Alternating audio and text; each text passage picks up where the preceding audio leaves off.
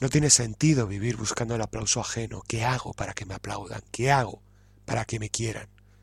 Porque así simplemente te van a querer, nunca te van a amar. Anormal. Estoy seguro de que ese era el nombre. Hola, normal, ¿qué tal? ¿Cómo estás? Bienvenido a un nuevo episodio de Nos vemos en el camino. Hoy quiero hablarte de lo que atraes a tu vida. Hoy quiero hablarte de esa situación que todos hemos vivido y vivimos, porque no conviene hablar de ello en pasado, sino que continuamente ya sabes que la vida es un fluir, la vida es un reseteo continuo. Lo que hiciste ayer solamente cuenta hoy si vuelves a, a ponerte en ese camino en el que acabaste ayer. Si das un paso hacia atrás, tienes que volver a hacer lo que hiciste el día anterior. Y eso hace, dado que vamos avanzando y retrocediendo porque nos movemos por ondas, por frecuencia, somos una onda a nivel energético, a nivel emocional, a nivel mental. Eso hace que estemos continuamente dándonos cuenta del enorme margen de error que tenemos en base a partir de reconocer la infinidad de errores que cometemos. Un error muy habitual, muy reiterativo es meternos en dinámicas que nos hacen conectar con el mismo tipo de personas. Y generalmente cuando eso se aborda, lo abordamos desde el punto de vista de poner el foco hacia afuera. Viene tal persona a mi vida, fíjate lo que hace, fíjate lo que me dice, pero hoy quiero hablar contigo desde tu punto de vista, desde la acción que tú haces para atraer a esa persona a tu vida.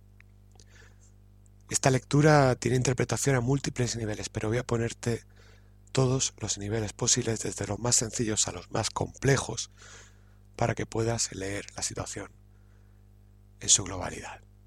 Empezamos. Muchas, bueno, por cierto, antes de empezar, muchas gracias a los nuevos suscriptores anónimos que se han apuntado a los podcasts extras en iVoox. No sé vuestros nombres, pero os saludo desde aquí. Y ahora sí, bienvenidos a un nuevo episodio de Nos vemos en el camino. Empezamos. ¿No se enfadará usted? Palabra que no me enfadaré. De A no sé qué. A no sé qué. ¿A qué? A normal. Anormal. Estoy seguro de que ese era el nombre. Voy a empezar a contarte, a explicarte todo esto desde un plano físico material. El ejemplo que voy a ponerte es el que he utilizado para ese reel que he publicado en Instagram, hoy 17 de noviembre, que sirve para poner un muy buen ejemplo de, de lo que es atraer y conectar. Imagínate que tú eres un pescador, que eres amante de la pesca, y decides ir a pescar. Y tienes la mejor caña de pescar, el mejor hilo de pescar, el mejor outfit, vas equipado como, como el capitán Pescanova, eres un pescador de manual. Pero tienes un anzuelo que no es de calidad. Tienes un anzuelo que no resulta interesante, apetitoso, para los peces y eso hace que tengas todo menos lo más importante para conseguir que los peces vayan al anzuelo. Así que, tan bien equipado y tan preparado en lo superficial, pero tan mal equipado en lo importante, te vuelves sin haber conseguido tu objetivo. Ningún pez ha mordido el anzuelo. En tu vida, el anzuelo es eso que muestras tú de ti. Por ejemplo, en ese anzuelo tú pones un cebo muy apetitoso en aquellos contextos en los que sientes que rápidamente vas a ser mordido. Por ejemplo, en tu trabajo, lo que muestras de ti es que eres eficaz, que eres eficiente, que eres una persona responsable, porque tienes el interés de continuar en ese trabajo, de que te valoren positivamente. En una relación muestras, mejor dicho, cuando quieres empezar una relación muestras aquello que resultará más interesante para la otra persona para acercarse a ti y que muerda el anzuelo. No es lo mismo que cuando esa relación ha empezado y avanza en el tiempo, ese anzuelo va cambiando. Cuando tú quieres crear una muy buena impresión a alguien, muestras eso que sabes que esa persona va a valorar más. Y consigues tu objetivo, que esa persona muerda el anzuelo. Pero ¿Cuál es el problema? El problema es que tú sabes qué anzuelo poner para que alguien muerda. Pero el problema es que sabiendo eso no reparas en sí. Ese anzuelo que estás poniendo es realmente algo que te haga sentir bien o te haga sentir mal. En un primer momento te hace sentir bien que alguien muerda el anzuelo, pero ¿a qué precio? Tú sabes que siempre va a haber gente a tu alrededor si eres de un determinado modo. Si pones ese cebo va a haber gente a tu alrededor. El precio que pagas es poner únicamente ese cebo, reducirte a eso únicamente. Voy a ser muy exagerado, pero te voy a hablar desde un plano muy evidente socialmente. Si tú consideras que eres una persona cuyo único atractivo es físico, no, tienes, no te sientes atractivo a nivel mental, a nivel emocional, sino solamente a nivel físico, tu esfuerzo va a estar centrado en cultivar tu físico y frenar el envejecimiento de tu cuerpo. Vas a ver escenas como a mí me resultan muy chocantes, pero son muy habituales. En la puerta de un gimnasio ver un montón de gente que va a entrar a entrenar y en la puerta está fumando o bebiendo alcohol para mí no tiene sentido. Porque si haces deporte debe de ser para mejorar tu salud, debería de ser, mejor dicho, de mi humilde opinión. Así que no tiene sentido intoxicar tu cuerpo y a continuación meterte a hacer deporte. A mí eso me da a entender que ese deporte va más buscado al bienestar externo a parecer sano que a serlo, porque me estoy contaminando por dentro. Imagínate que solamente crees que tu físico es lo valioso, así que en cuanto empieces a cumplir años dirás me opero, me quito las patas de gallo, me quito las arrugas. Tengo que parecer quien no soy, porque lo que yo soy realmente no es atractivo. Soy un anciano, tengo que parecer un joven. Y ese es el anzuelo, mejor dicho, ese es el cebo que ve en el anzuelo, mi belleza, mi piel firme, mi culo duro, mis tetas firmes, mis músculos, enormes, mi abdominal marcado. Pero el día que pierda eso, ¿qué queda de mí? Nada. El problema es pensar que ese es tu único atractivo, porque tú puedes ser una persona atractiva, muy atractiva. Pero solamente vas a ser una persona atractiva si no cultivas tus otros atractivos. El mental, el emocional. Darte cuenta de que cuando tu cuerpo envejezca, tu mente va a estar en un punto óptimo de madurez para entender y jugar a la vida mejor que nunca. Se suele decir eso, ¿verdad?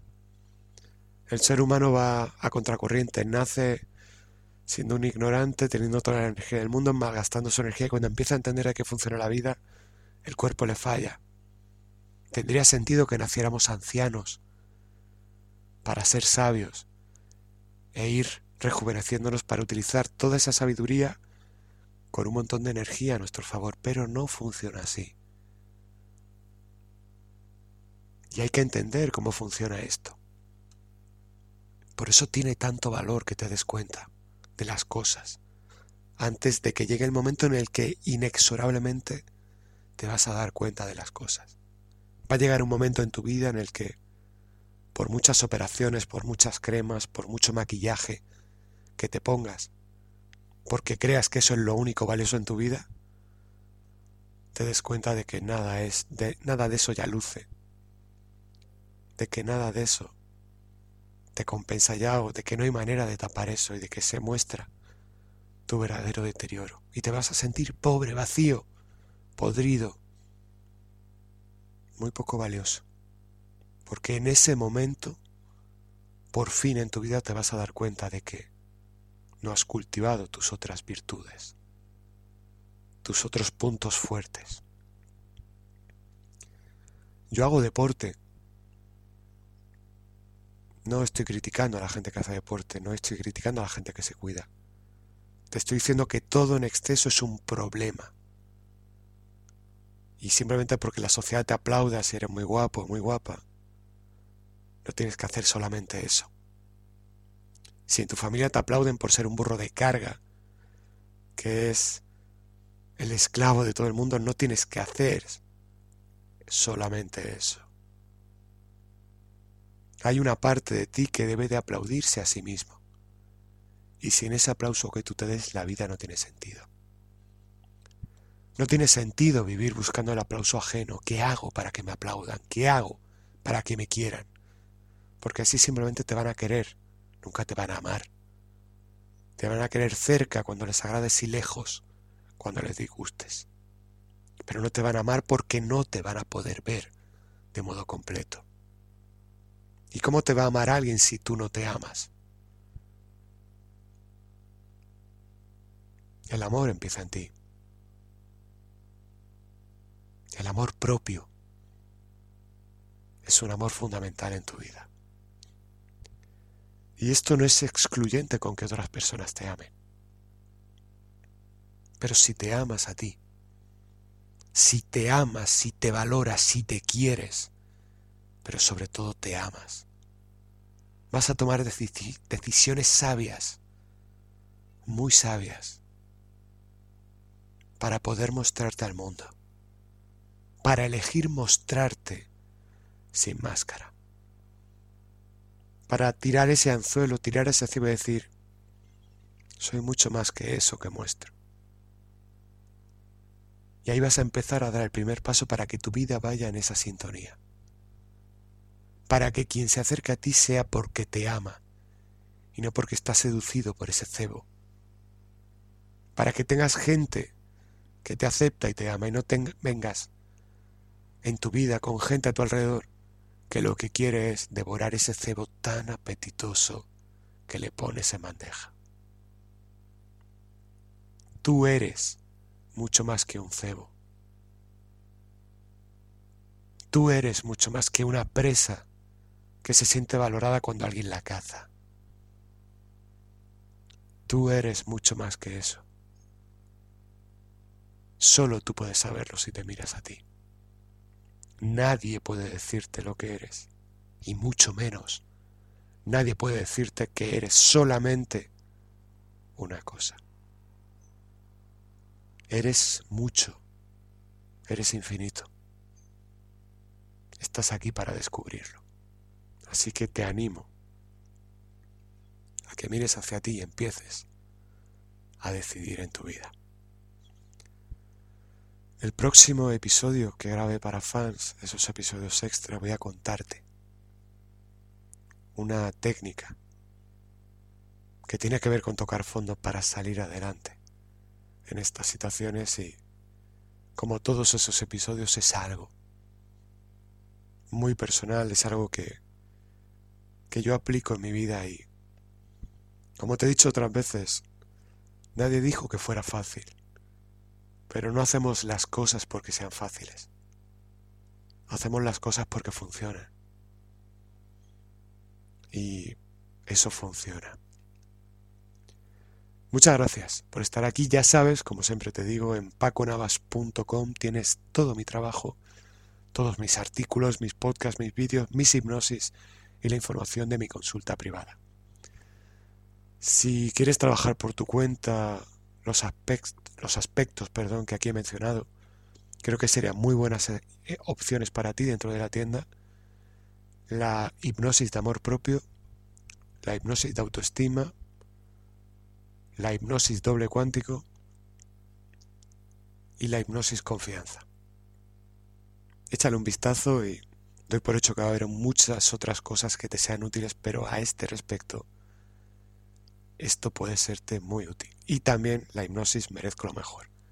Me acaba de venir a la mente. Me despido. Muchas gracias por estar aquí un día más, querido normal. Nos vemos en el camino. Anormal. Estoy seguro de que ese era el nombre.